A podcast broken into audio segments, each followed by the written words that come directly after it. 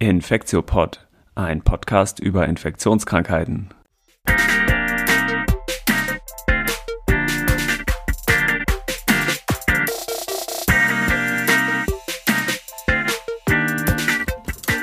Ja, willkommen zur 53. Folge vom Infektiopod. Heute ist wieder Dienstag, der 6. April 2021. Mein Name ist Till Koch und ich begrüße wie immer Elena Terhalle. Hi Elena.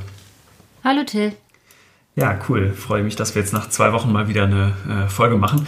Ihr habt es vielleicht mitgekriegt, wir schaffen es nicht ganz äh, jede Woche manchmal, weil wir auch äh, zum Teil zumindest noch klinisch tätig sind. Und ähm, genau, aber sagen wir mal, alle zwei Wochen sollten wir auf jeden Fall schaffen. Ne? Super, wir haben wieder eine äh, Fülle von Themen heute. Ähm, zuerst geht es nochmal um aktuelle Entwicklungen. Ähm, wir wollen natürlich immer ein bisschen über die aktuellen Lockdown und auch über Politik und sowas reden. Dann soll es nochmal kurz ein, zu den News um AstraZeneca gehen. Im zweiten Teil wollen wir nochmal auf Feedback und Mails, die wir bekommen haben, eingehen.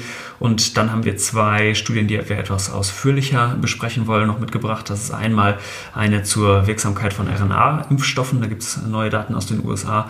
Und dann eine Studie zu äh, Schwangerschaft und äh, Impfstoffen. Das ist auch ganz spannend. Und zum Schluss natürlich die Fundstücke der Woche. Ne? Aber fangen wir mal mit den aktuellen Zahlen an. Es ist ja wieder viel passiert in den letzten zwei Wochen. Ne? Die Zahlen sind ja eigentlich an, angestiegen und jetzt zu Ostern sind sie so ein bisschen ähm, abgefallen flaut, sage ich mal, der steile Anstieg zumindest. Aber das ist, denke ich mal, das daran geschuldet, dass, er, dass wir wissen, dass weniger ähm, Infektionen einfach gemeldet werden ähm, über die Feiertage. Ne? Ich denke, das zeigt sich jetzt in den nächsten Tagen wieder, in welche Richtung das geht. Ja. Oder was denkst du? Nee, ja, ich glaube ne? da auch kein Stück dran, dass das jetzt äh, ein äh, realer Effekt war, sondern dass es einfach daran liegt, dass sich weniger Leute haben testen lassen über Ostern. Ich glaube, das ist Genau. Äh, wäre ja schon extremer Zufall. Wir haben ja hier schon immer auch gesagt, dass es zwei, drei Wochen hinterherhängt, die Fallzahlen ähm, ähm, ja, oft, genau. Und dass, dass es jetzt dann zeitgleich mit Ostern passiert, das, ja, das passt für mich nicht zusammen. Ne? Ja, mhm. genau. Ja. ja, und ich glaube, alle Leute in Deutschland schlagen tatsächlich ja zunehmend die Hände über dem Kopf zusammen, wenn man so an die politischen Maßnahmen äh, äh, denkt ne? oder daran, was äh, ja, die Politik oder im Konkreten so die Bundesregierung irgendwie macht. Mhm. Ja. Ich habe mir so ein aktuelles Video von Rezo, von diesem äh, YouTuber mit den blauen Haaren dazu angeguckt. Ich weiß nicht, hättest du ja. das schon gesagt, äh, mal angesehen? Oder? Nee, ich, ich habe das nur gesehen bei äh, Twitter, aber ich habe es mir noch nicht angeguckt. Okay, ist auch nur 13 Minuten lang. Ähm, ich wollte es erst als Fundstück der Woche machen, aber eigentlich passt es auch so gut zu dem äh, aktuellen Geschehen. Ähm, es ist so sehr jugendsprachig, also er benutzt zum Beispiel total viel englische mh, hm, Vokabeln. Wusste ich gar nicht, dass man das mh, hm, heutzutage macht unter äh, jungen Leuten. Genau. Ähm, und er hat aber im Prinzip die ganzen ähm, ja, Dinge einmal aufgeführt von so ähm, Politikversagen der Vergangenheit. Ne? Also es ist jetzt nicht besonders äh, nach vorne blickend oder es geht nicht um so Lessons learned, aber er hat, fängt so an mit diesen viel zu späten Ab äh, Appellen, dass man Masken tragen soll vor einem Jahr ungefähr, ähm, hin dann über diese ganzen Korruptionsskandale mit der Maskenbeschaffung der Union, jetzt hin zu den aktuellen Sachen, wie das hier sich der Heimathorst nicht mit AstraZeneca impfen lassen will oder hat so einen coolen Ausschnitt von der Melanie Brinkmann, ähm, die ist ja so eine Virologin aus Braunschweig, äh, die in der Talkshow als so totale Expertin auftritt und dann da immer so ständig von hier Kubicki und dem Sachsen-Kretschmer und so unterbrochen wird und der ins Wort gefallen wird und äh, das äh, so ein bisschen als Sinnbild von, oh Mann, hier gibt es Leute wie die Frau Brinkmann, die sich so richtig dort auskennen, die schon seit äh, Wochen und Monaten warnen und vorhersagen, wie es dann eintritt und dann tritt so ein und dann halt hält sich sozusagen die Politik aus irgendwelchen Gründen, die man nicht nachvollziehen kann, nicht dran. Ne? Also ja. kann ich empfehlen als, äh, als kleines Rant-Video. Ja, das muss ich mir mal angucken.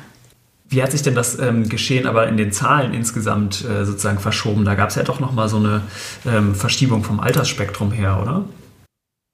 Genau, also ähm, jetzt die aktuellen Daten dazu vom RKI sieht man schon, dass bei den, Älteren, bei den Älteren die Infektion abnimmt. Ne? Das war jetzt ja zu erwarten, dass viele auch geimpft sind und wir vor allem jetzt auch in den Altenheimen gar nicht mehr so große Ausbrüche haben. Ähm, und auch in den Krankenhäusern erfreulicherweise. Aber es liegt wahrscheinlich auch daran, dass es, das äh, Personal in den Krankenhäusern ähm, früh geimpft wurde. Mhm. Ähm, aber man sieht, ähm, dass vor allem die Infektionen so bei den 5- bis 50-Jährigen auftreten. Und das ist wohl vor allem im privaten Bereich, bei der Arbeit, aber auch im Hort. Also das sind schon Orte, die einfach auch eine Rolle spielen ähm, mhm. bei der Infektionsausbreitung zurzeit. Ähm, genau, das ist also es verschiebt, das Alter verschiebt sich diesmal einfach so ein bisschen, ne? auch gerade zu den Jüngeren, muss man sagen.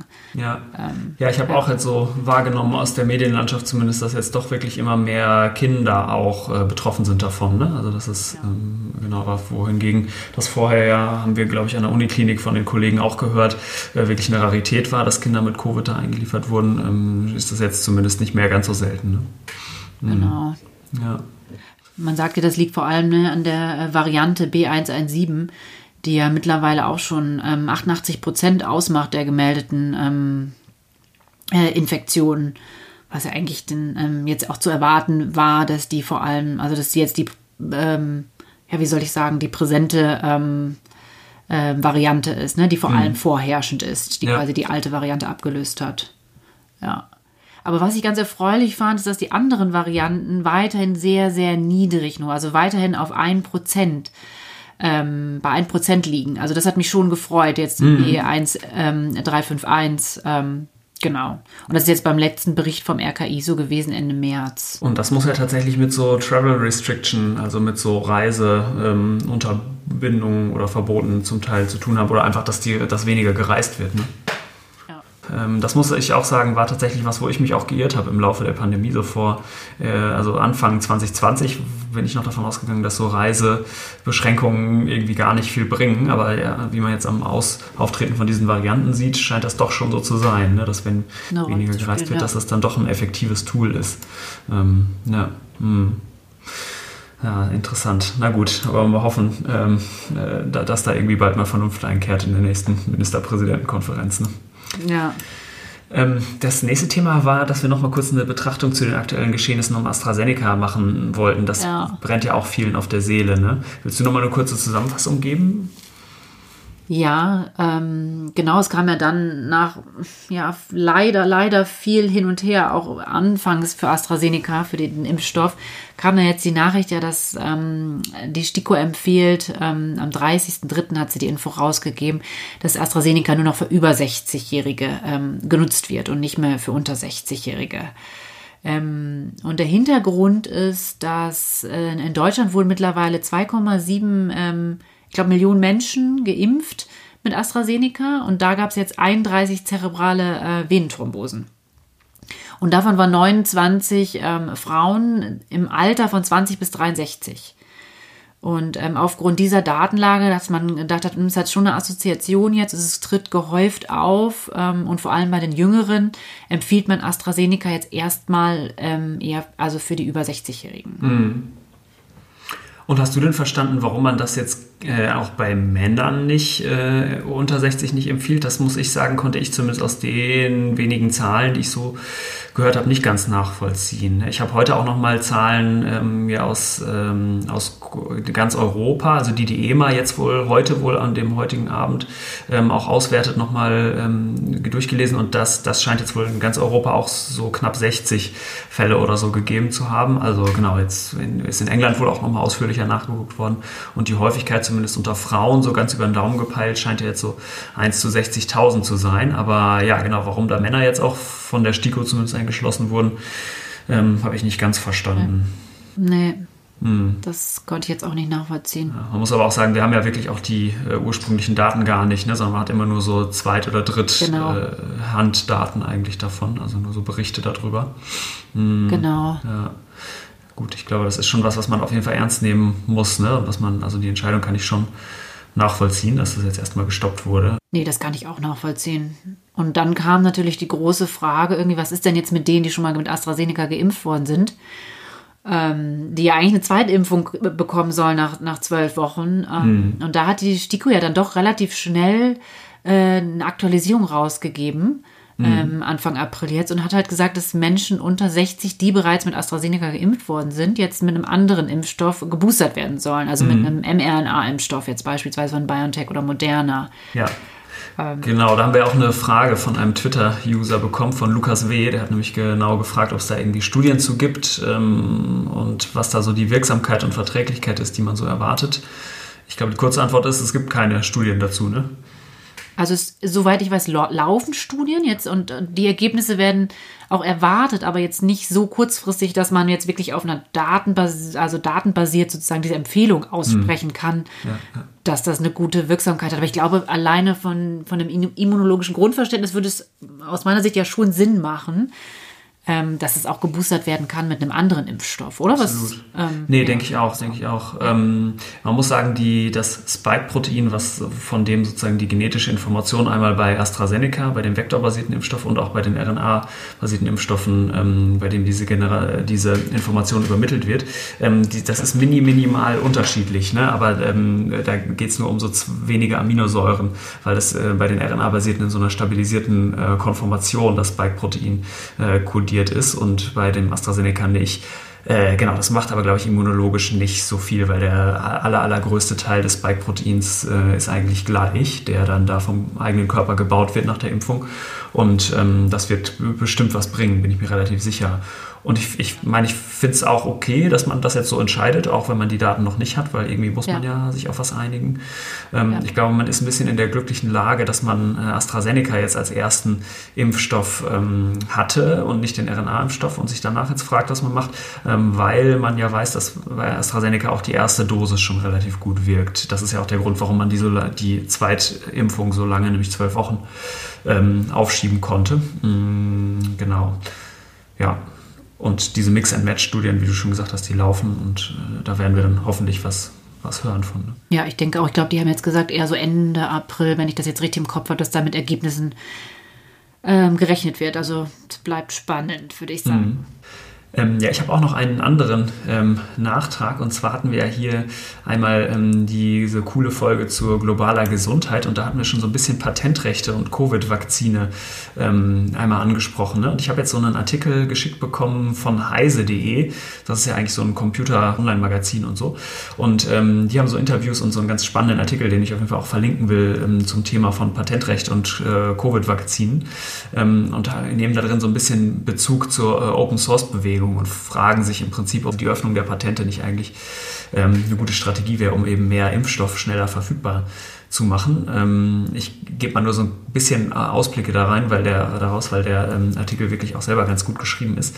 Also wir haben zum Beispiel am Anfang mit einer Bioinformatikerin von der Harvard University mm, so ein Interview geführt und äh, die hat eigentlich äh, gesagt, dass es im Moment so eine Winner-Takes-it-all-Logik in der Pharmaindustrie gibt. Also jemand, die Firma, die das eben einen guten neuen Impfstoff entwickelt, äh, kriegt dann halt super krass hohe Gewinne und ähm, genau, es geht eben nicht nur darum, dass die Investitionen wieder rausgeholt werden, die man für die Forschung aufgebracht hat, ähm, sondern darüber hinaus gibt es dann halt noch astronomische Gewinne im Prinzip. Ne? Und ja, in dem Artikel wird eigentlich betont, dass es irgendwie schwer nachvollziehbar ist, dass die Gesellschaft jetzt auf Kosten von so wenigen Pharmafirmen eigentlich da um die Chance gebracht wird, äh, mehr und schneller Zugang zu sicherem Impfstoff zu haben. Ne? Ja. Genau, und dann ähm, wird nochmal auf so aktuelle Debatten, die jetzt so auf Level von WHO und World Trade Organization geführt werden, eingegangen. Wir hatten, glaube ich, auch schon mal diesen ähm, Patentpool in der Folge mit Andreas ähm, gestreift. Genau, und das ist wohl so, dass Südafrika und noch so 60 weitere Länder im Moment ähm, da eine Auseinandersetzung führen und quasi ähm, die, die, dafür eintreten, dass man diese Intellectual Property Ansprüche, also ähm, dieses geistigen Eigentum oder die Patente, jetzt eben kürzlich äh, für eine kurze Zeit mal aussetzen müsste. Ne? Ja. Und ähm, genau, dieser Technology Access Pool der WTO wird eben bislang noch nicht äh, befüllt und so und der, der, ist sozusagen leer, dieser Pool. Und als Alternative ja. in dem Artikel, das jetzt vielleicht noch so als letztes, ähm, gibt es, äh, wäre so eine, war so eine andere Sache genannt, die äh, Open Covid Pledge heißt, also so eher sowas wie so eine ähm, halbfreiwillige Selbstverpflichtung, also dass die Rechteinhaber, also in dem Fall die Pharmafirmen, ähm, für eine bestimmte Zeit die Nutzung des äh, Know-hows äh, der Impfstoffe sozusagen be, ähm, erlauben würden. Genau, das schien so ein bisschen so als Mittelweg, wenn äh, die Pharmafirmen schon bei diesem Access Pool, Pool nicht mitmachen wollen. Ne? Nicht mitmachen. Mhm. Ja.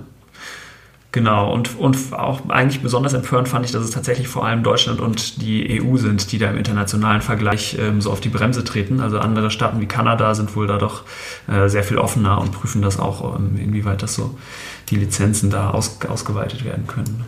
Ja.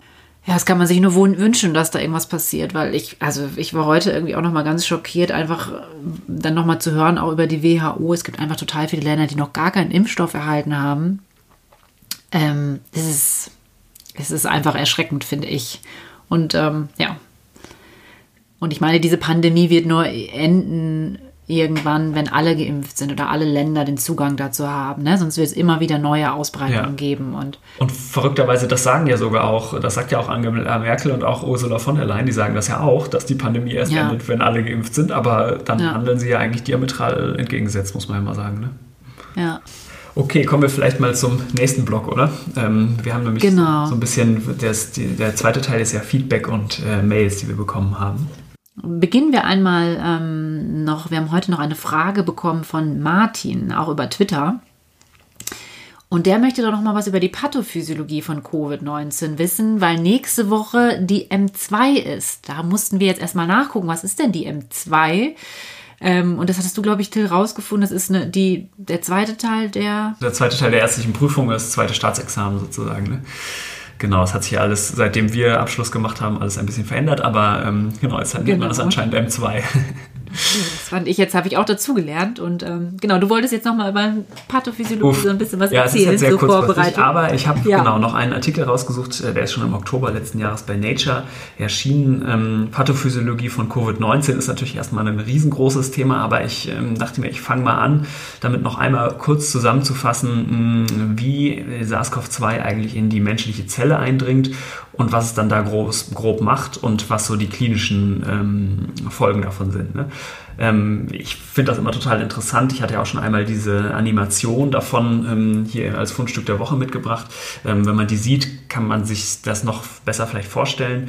Aber jetzt noch einmal von vorne. Also SARS-CoV-2 benutzt ähm, einen Rezeptor, um in die menschlichen Zelle einzudringen. Das ist das ACE2, das haben wir ja auch schon mehrfach erwähnt. Und ähm, das ACE2 kommt eben nicht nur im Menschen vor, sondern auch in vielen Tieren, im Schwein, ähm, in Frettchen, in Affen und Katzen und so weiter. Und das zeigt schon, dass ähm, SARS-CoV-2 viele verschiedene Hosts hat, also in vielen verschiedenen Werten ähm, überleben kann. Ne? Mm, und SARS-CoV-2 dockt ja an ACE2 an mit dem S-Protein. Und das S-Protein ist unterteilt in zwei Untereinheiten, die S1 und S2 heißen.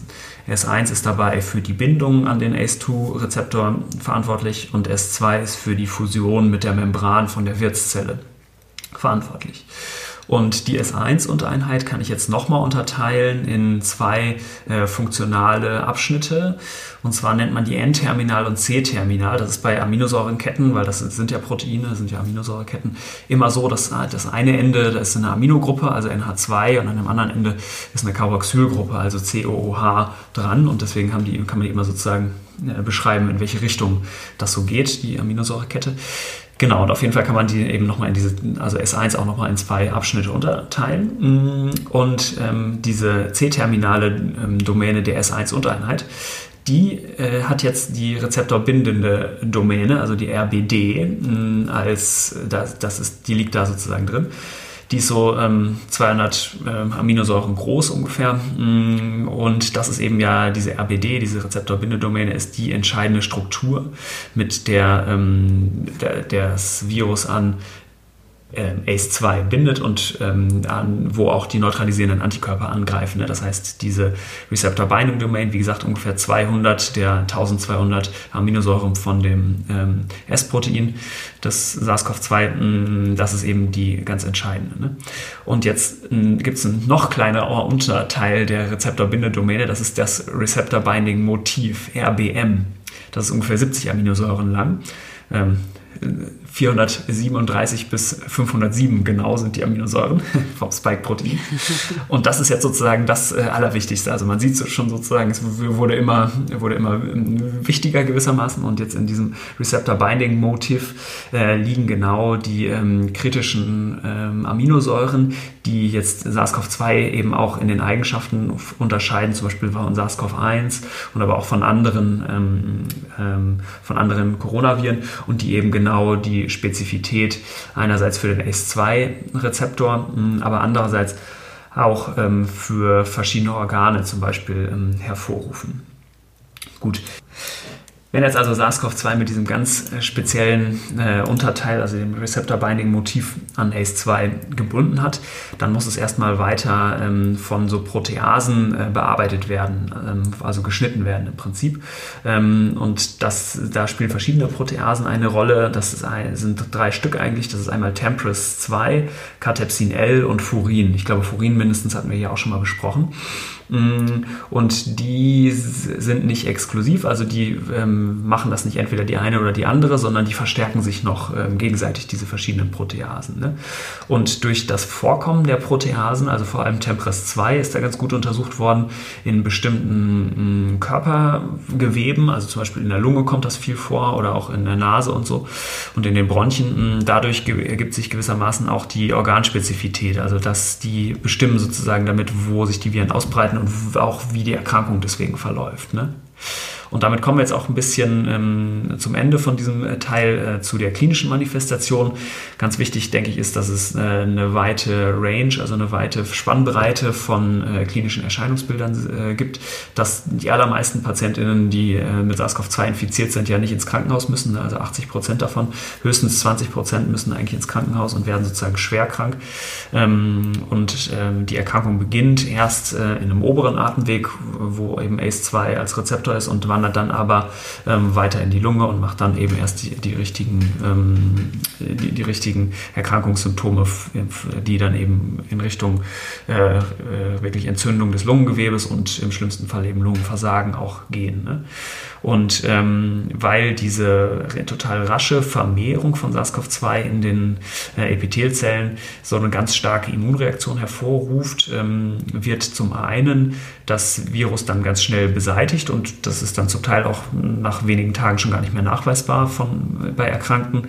Ähm, und auf der anderen Seite ist diese überschießende Immunreaktion aber eigentlich das eigentliche Problem in dem Sinne, dass sie dann eigentlich wirklich die ähm, Erkrankungssymptome überhaupt erst hervorruft und auch ähm, im äh, Zuge von diesem Zytokinsturm äh, dann zum Tode führen kann ne, oder eben diesen schwersten Verläufen. Gut. Das vielleicht als äh, Mini-Zusammenfassung die Pathophysiologie bei Covid-19. Ja, ich würde sagen, dann drücken wir Martin für nächste Woche die, die Daumen und hoffen, ja. dass wir ihm ein bisschen, dass er was mitnehmen konnte, oder? Super, ja. Ich habe auch noch einen äh, Mini-Nachtrag zur letzten yeah. Folge, wenn wir gerade noch bei den Feedbacks sind. Und zwar ähm, hat ein Kollege, ähm, Bota Intensiv ähm, ist sein Twitter-Name, ähm, nochmal eine Seite der Uni Heidelberg empfohlen, ähm, bei der diese Schnelltests untersucht wurden. Ne? Ähm, ja. Wir hatten ja in der letzten Folge um diese sogenannten Bürgertests äh, darüber besprochen und ähm, das ist eine ganz coole Seite, weil da äh, die verschiedenen Schnelltests verglichen wurden. Äh, da kann man nochmal nachgucken, wenn man sich welche besorgt. Ne? Verlinken wir auch nochmal. Ja. Genau, dann würde ich sagen, jetzt gehen wir dann über zu den zwei ähm, Paper, die wir rausgesucht hatten, oder? Mhm. Dass wir nochmal darüber super. sprechen. Dann denke ich, fangen wir mit dem ersten Mal an. Das ist jetzt über die CDC äh, publiziert worden. Ähm, und das sind wieder neue Real-Life-Daten von mRNA-Impfstoffen aus den USA. Wir hatten ja schon Studien hier vorgestellt, auch aus Großbritannien und aus Israel, die ja auch zügig beim Impfen waren. Und das sind jetzt ähm, quasi Real-Life-Daten aus den USA bei Healthcare-Workern.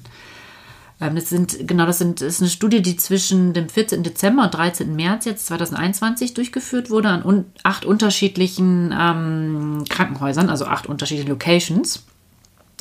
Und da wurden jetzt insgesamt 3950 ähm, Personen wöchentlich abgestrichen ähm, über den ganzen Zeitraum. Und ähm, laborchemisch war klar vor, also bevor die eingeschlossen wurden in diese Studie, dass die ähm, keine laborchemisch keine oder serologisch keine nachweisbare Infektion mit SARS-CoV-2 hatten. Ähm, und von diesen 3950 Personen waren 63 Prozent zweimal schon geimpft mit mRNA-Impfstoffen, also mit dem hatten sozusagen vollen Impfschutz und 12 Prozent waren einmal geimpft mit mhm. ähm, mRNA-Impfstoff. Ah, okay. Und die restlichen waren ungeimpft. Und dann hat man halt die wöchentlich abgestrichen und hat dann geguckt, was für einen Schutz ähm, oder was für eine Effektivität die Impfung wieder hat. Und da hat man im Endeffekt gesehen, was finde ich total erfreulich auch ist, ähm, der, der Schutz, der, die Effektivität jetzt für eine zweimalige, wenn man einen vollen Impfschutz hatte, also zweimal mRNA-Impfstoff, lag bei mhm. 90 Prozent und mhm. für einmal bei 80 Prozent. Also es bestätigt sozusagen ja wieder die ähm, ungefähr die Daten, die aus der ähm, Zulassungsstudie gezeigt wurden. Ähm, also sehr erfreulich. Ja, das ist wirklich total cool, finde ich, ähm, weil so Real-Life-Daten sind halt super wichtig, ähm, weil Studien, auch diese großen Phase-3-Studien eben total artifiziell immer noch sind eigentlich. Ne? Und die können schon gute Auskünfte geben, aber tendenziell kann die Effektivität im, im echten Leben eben immer aus verschiedensten Gründen einfach immer noch schlechter sein. Ne? Ja, ich fand es bei dieser Studie auch nochmal ganz erfreulich, dass äh, tatsächlich diese Wirksamkeit von 80 Prozent nach nur einer Impfung auch ähm, gezeigt werden konnte. Ne? Da gab es ja doch auch Befürchtungen ähm, oder Un Un Unklarheiten aus den Phase 3 Studien einfach, dass man nicht ganz genau wusste, wie gut das danach ist. Ne? Man hatte diese in der berühmten Figure 3 von den beiden RNA-Impfstoffen immer schon gesehen, dass die Kurve abflacht ähm, nach der ersten Impfung, aber wie lange das dann auch anhält, äh, genau, wusste man noch nicht. Ne? Ja. Mhm. Und gut finde ich ja auch, die sind ja jede Woche abgestrichen worden. Das heißt, man hat auch die asymptomatischen Infektionen sozusagen, ähm, konnte die auch mit einschließen. Also das deswegen finde ich es auch nochmal ganz gut zu wissen, ähm, dass es wirklich so eine hohe Effektivität hat. Ähm, und das spricht ja auch dafür, dass es man möglicherweise halt auch eine weniger Übertragbarkeit hat, ähm, wenn man geimpft ist, ne? Absolut, ne? also das ist ja auf jeden Fall ein Beweis dafür, ne? weil äh, Übertragbarkeit äh, nach Impfung wird ja durch verschiedene Sachen reduziert. Einmal wenn ich, wenn insgesamt viel weniger äh, Leute mh, sich auch asymptomatisch infizieren äh, nach einer ja. Impfung. Genau, und dann ja. natürlich kann, wird, könnte es sein, dass sie trotzdem auch noch weiter reduziert wird, selbst wenn ich mich infiziere und schon geimpft bin, dass ich dann weniger leicht Leute anstecke. Und auch da hatten wir ja schon mal ähm, zumindest so Surrogatstudien besprochen, dass zumindest die Viruslast etwas niedriger ist, wenn sich Leute trotzdem nach Impfung noch anstecken. Ne? Ja. Also es scheint sozusagen diese zwei Effekte dazu geben durch die Impfung. Und das hat ja auch mittlerweile, also in Deutschland, in den USA sowieso schon, aber jetzt mittlerweile auch in Deutschland schon zur Veränderung von Empfehlungen geführt, wie sich Geimpfte verhalten müssen. Ne? Da gab es, glaube ich, bei der CDC jetzt gerade eine Neuerung, ne? Und aber doch, der Spahn hat doch auch was dazu. Genau, der Spahn hat auch was dazu gesagt, aber der, ähm, ich glaube, das war gestern in der Pressemitteilung, dass Geimpfte vielleicht bald nicht mehr in die Quarantäne müssen, wenn, er hat aber so einschränkend gesagt, wenn die dritte Welle gebrochen ist. Hm. Ähm, da muss sagen, dazu gibt es jetzt noch keine offizielle Stellungnahme vom RKI. Bisher müssen alle noch in Quarantäne, die jetzt Kontakt hatten, aber hm. ähm, ich bin mal gespannt, ähm, ähm wann da die irgendwie die veränderten Empfehlungen kommen. Ne?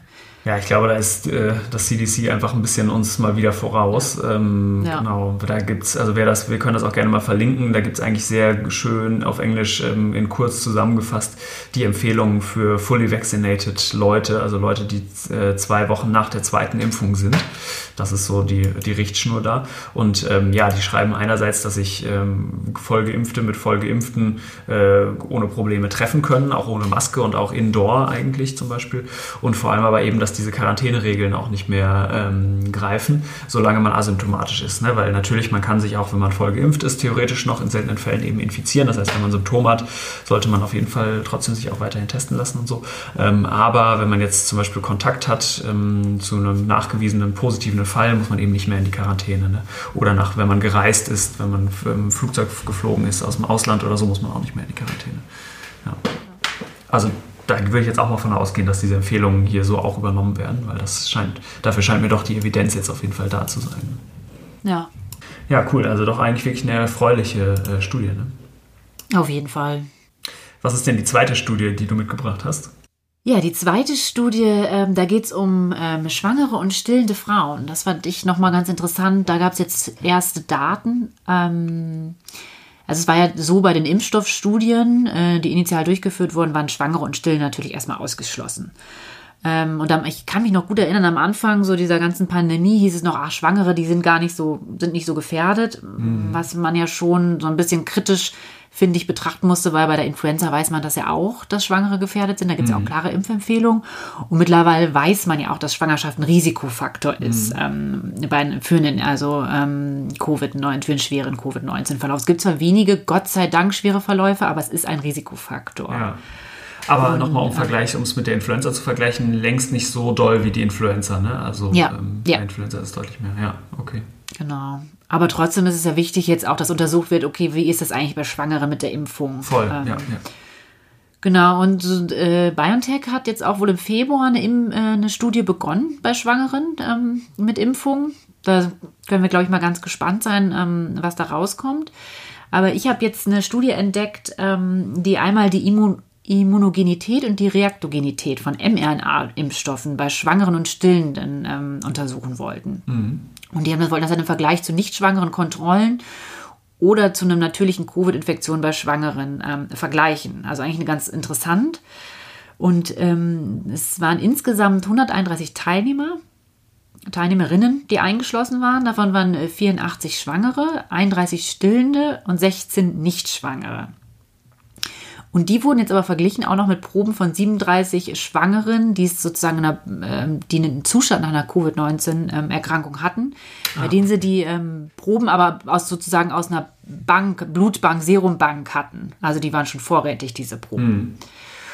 Und diese Studie sind jetzt an zwei verschiedenen ähm, Medical Centers, also Krankenhäusern, ähm, durchgeführt worden. Und man hat äh, Titerbestimmung gemacht bei diesen ähm, Studienteilnehmerinnen und ähm, einmal von. Titerbestimmung nochmal ganz kurz geht, da geht es ja um die Höhe der Antikörper. Ne? Also genau. ähm, man verdünnt das so runter und je höher die Zahl ist, desto mehr kann ich den Antikörper verdünnen und er wirkt noch, das heißt, desto wirksamer oder desto mehr Antikörper sind da. Ne? Genau.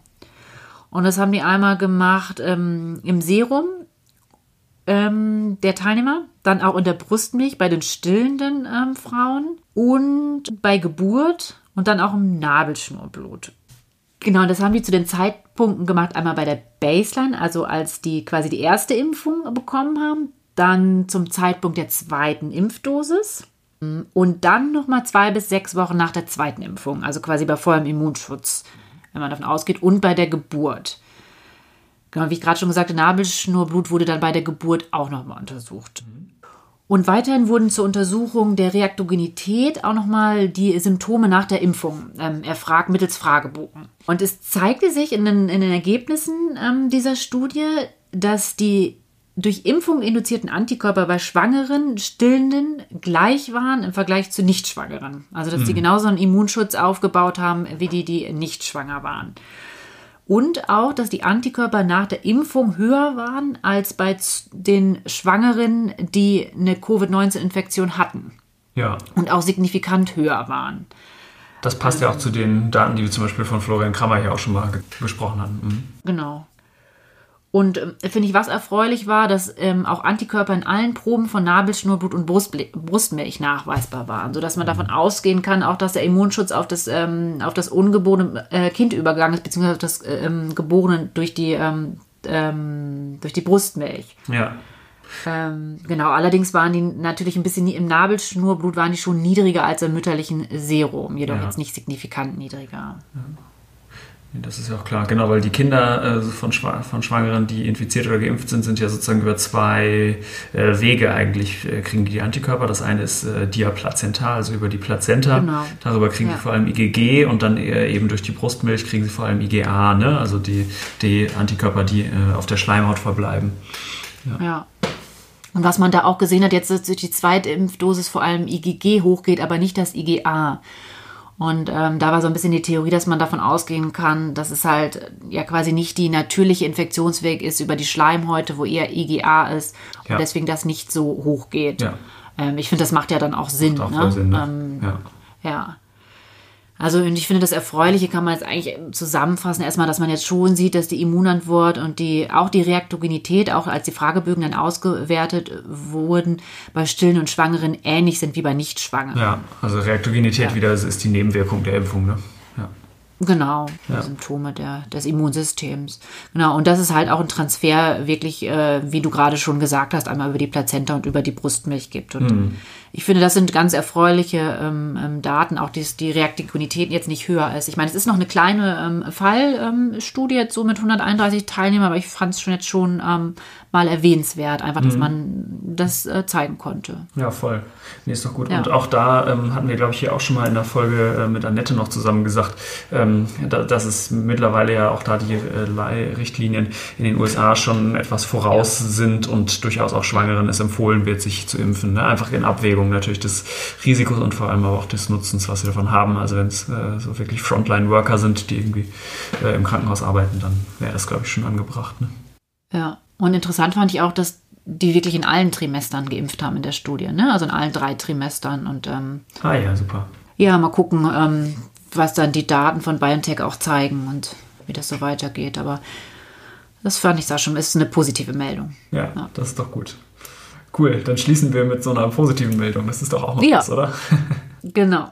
Und dann schließen wir aber noch mit den äh, Fundstücken der Woche, würde ich sagen, oder? Ah ja, Die richtig. Kommen natürlich auch noch. Till, was hast du denn mitgebracht diese Woche? Ja, also ich habe ein äh, etwas ganz kurzes, kleines mitgebracht und ähm, zwar etwas nicht direkt medizinisches. Ähm, ein Musikstück habe ich mitgebracht, also ein Song, konkret gesagt, von einer ähm, coolen Künstlerin, die heißt äh, Aquafina. Ist ein bisschen äh, anders geschrieben, als man vielleicht denkt. A-W-K-W-A-F-I-N-A geschrieben.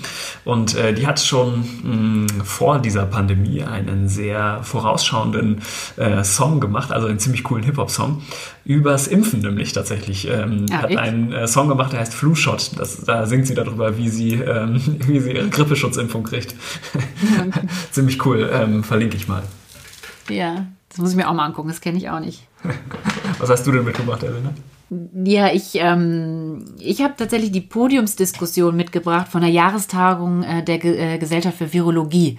Ähm, die war, glaube ich, vorletzte Woche und am Ende der ähm, am Ende des Treffens sozusagen gab es eine Podiumsdiskussion, wo Fragen gestellt werden konnten und dann die Virologen, unter anderem jetzt Sandra Zizek und Christian Drosten, unter anderen vielen ähm, diskutiert haben. Und ähm, ja, das kann ich empfehlen. Da sind viele Sachen angeschnitten worden, natürlich Impfungen, dann Long-Covid. Ähm, ist, finde ich, schon hörenswert. Ja, das verlinken wir auch einmal. Cool. Cool, ja. Ja, apropos Long Covid, das ist auch was, ich glaube, das hatten wir ja schon mal gesagt, dass wir da tatsächlich eine Co ähm, Folge darüber vorbereiten. Und wenn ihr Fragen oder Anmerkungen habt, äh, könnt ihr uns ja sowieso immer schreiben an info.infektsupport.de. Aber vor allem auch, wenn ihr ähm, Fragen zu Long Covid habt, dann äh, schickt die ruhig mal, dann ähm, greifen wir die mit auf und besprechen die im Podcast. Ne? Könnt ihr uns bei Twitter oder per Mail schicken. Genau, und damit vielleicht noch eine kurze Einleitung zu dem Podcast für nächste Woche. Wir hatten ja schon vor ähm, längerem mal angekündigt, dass wir einen Podcast, eine Folge über die nicht tuberkulösen Mykobakterien machen wollen. Ähm, und nächste Woche, sobald, soweit das Leben uns nicht wieder dazwischen spielt, ähm, möchten wir das gerne aufnehmen. Und wenn ihr dazu noch Fragen habt, ähm, dann würden wir uns natürlich auch total freuen. Ähm, da wird ja ein Experte dabei sein und Genau. Cool. Ja, da freue die Möglichkeit, würde ich sagen. Ja, ja, auf jeden Fall. Ja. Weil das ist wirklich ein äh, spannendes Thema, wo man auch in der Infektiologie, finde ich, äh, wenig drüber ähm, beigebracht kriegt, ja. erstmal so im Studium. Ne? Genau. Cool, alles klar. Dann ähm, hören wir uns heute in einer Woche genau. Und ähm, cool, super. Dann bis nächste Woche. Super. Bis nächste Woche. Ciao. Tschüss.